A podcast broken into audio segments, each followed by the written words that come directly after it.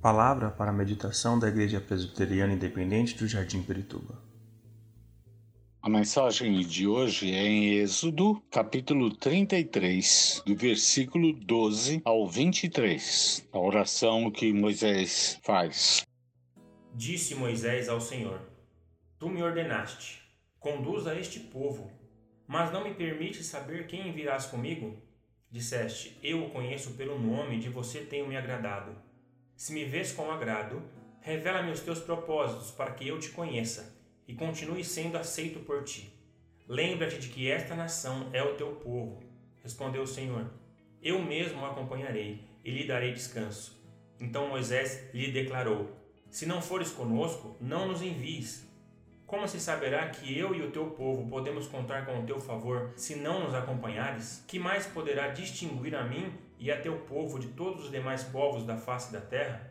E o Senhor disse a Moisés: Farei o que me pede, porque tenho me agradado de você e o conheço pelo nome.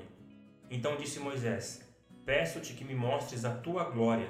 E Deus respondeu: Diante de você farei passar toda a minha bondade, e diante de você proclamarei o meu nome o Senhor. Terei misericórdia de quem eu quiser ter misericórdia, e terei compaixão de quem eu quiser ter compaixão. E acrescentou: Você não poderá ver a minha face, porque ninguém poderá ver-me e continuar vivo. E prosseguiu o Senhor: Há aqui um lugar perto de mim, onde você ficará em cima de uma rocha. Quando a minha glória passar, eu o colocarei numa fenda da rocha e o cobrirei da minha mão, até que eu tenha acabado de passar. Então tirarei a minha mão e você verá as minhas costas, mas a minha face ninguém poderá ver. Mostra-me a tua glória. Por toda a sua vida, Moisés tinha estado aprendendo a conhecer a Deus. No entanto, nunca perdeu o desejo de conhecê-lo mais. Não obstante ter sido criado pela filha de Faraó, educada em toda a ciência do Egito, não se rendeu a adorar os deuses do Egito, onde o próprio Faraó era considerado um deus.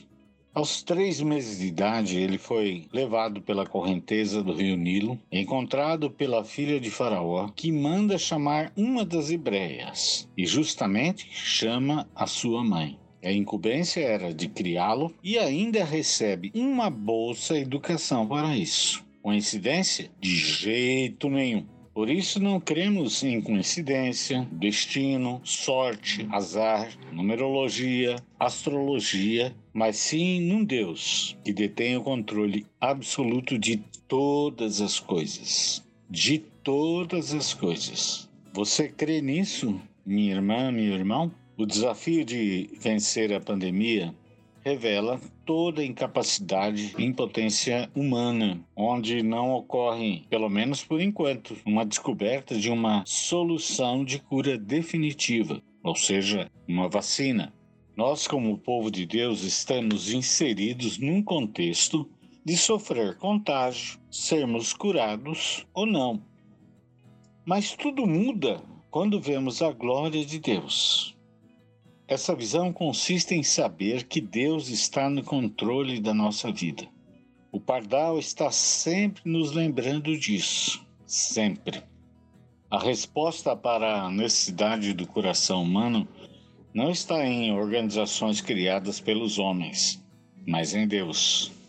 Mais perigoso e nocivo que o vírus é não ter o desejo por Deus, nenhum anseio de conhecer melhor ou ver a sua glória.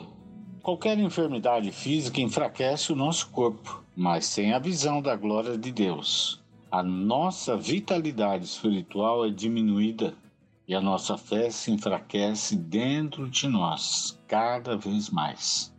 Como Moisés, no momento urge fazendo da oração dele a nossa: Senhor, mostra-me a tua glória. Ele pediu para ver sua glória e Deus mostrou-lhe sua bondade.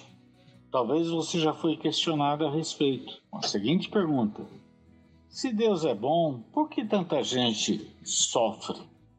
Não temos resposta para tudo, mas temos a certeza de que Ele é bondoso e compassivo. Deus é bom. O adesivo de carro diz: Não estou em crise, estou em Cristo. Mas será que isso é verdadeiro? Mesmo quando passamos por uma crise de qualquer ordem, de saúde, emocional ou física, financeira, medo, temor, ansiedade preocupação, ter uma visão da glória de Deus e da sua bondade reduz tudo isso a níveis microscópicos. O apóstolo Paulo sintetiza muito bem isso quando diz em 2 Coríntios, capítulo 12, versículo 10: Quando sou fraco, então é que sou forte. Segue Jó, capítulo 19, versículo 25, onde ele navegou no mar de muito sofrimento, mas ele pôde dizer: eu sei que o meu redentor vive. A iniciativa é de Deus em mostrar a sua glória, mas a oração é nossa. Senhor, mostra-me a tua glória. Somente em Jesus Cristo, que é o esplendor da glória de Deus, precisamos ser levados a ver, conhecer e sentir mais pessoalmente o amor. O amor de Cristo que excede todo entendimento para as pessoas que convivem conosco sejam contagiadas. A Deus toda a glória. A Deus toda a glória. Por isso, Senhor, a nossa oração é: mostra-me a tua glória. Amém. Pai,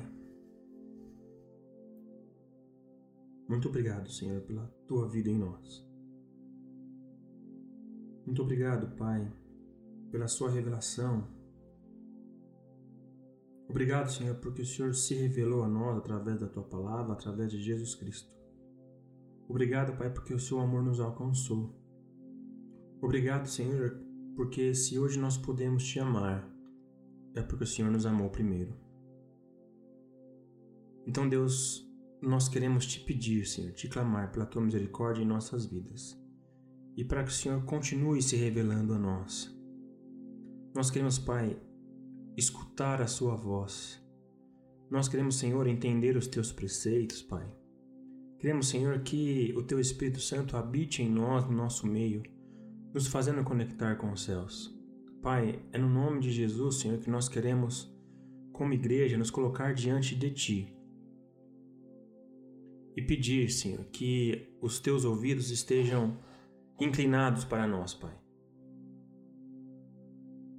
Perdoando, Pai, os nossos pecados, sarando, Senhor, as nossas feridas.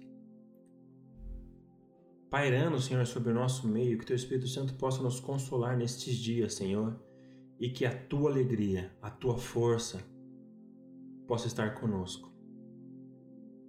Que nós possamos, Senhor, olhar para Ti e perceber que há alguém olhando por nós que há um Deus, Pai, Todo-Poderoso, Criador dos céus e da terra, que também nos criou e que cuida de nós. Pai, em nome de Jesus, Tu conhece, Pai, os nossos corações. Sabe, Pai, aquilo que nos tem afligido, Senhor. Sabe aquilo que tem tirado o nosso sono, Senhor, aquilo que tem tirado o nosso sossego.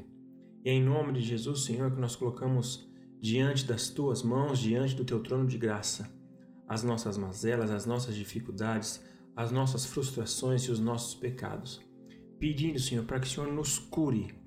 Pedindo, Pai, para que o Senhor invada os nossos corações e tire, Pai, do nosso meio, tire do nosso coração tudo o que não vem de Ti. Que nós possamos, Senhor, nos esvaziar de nós mesmos, nos esvaziar, Senhor, para que o Senhor consiga completamente habitar em nossas vidas e em nossos corações. Nós queremos cada vez mais de Ti, Senhor.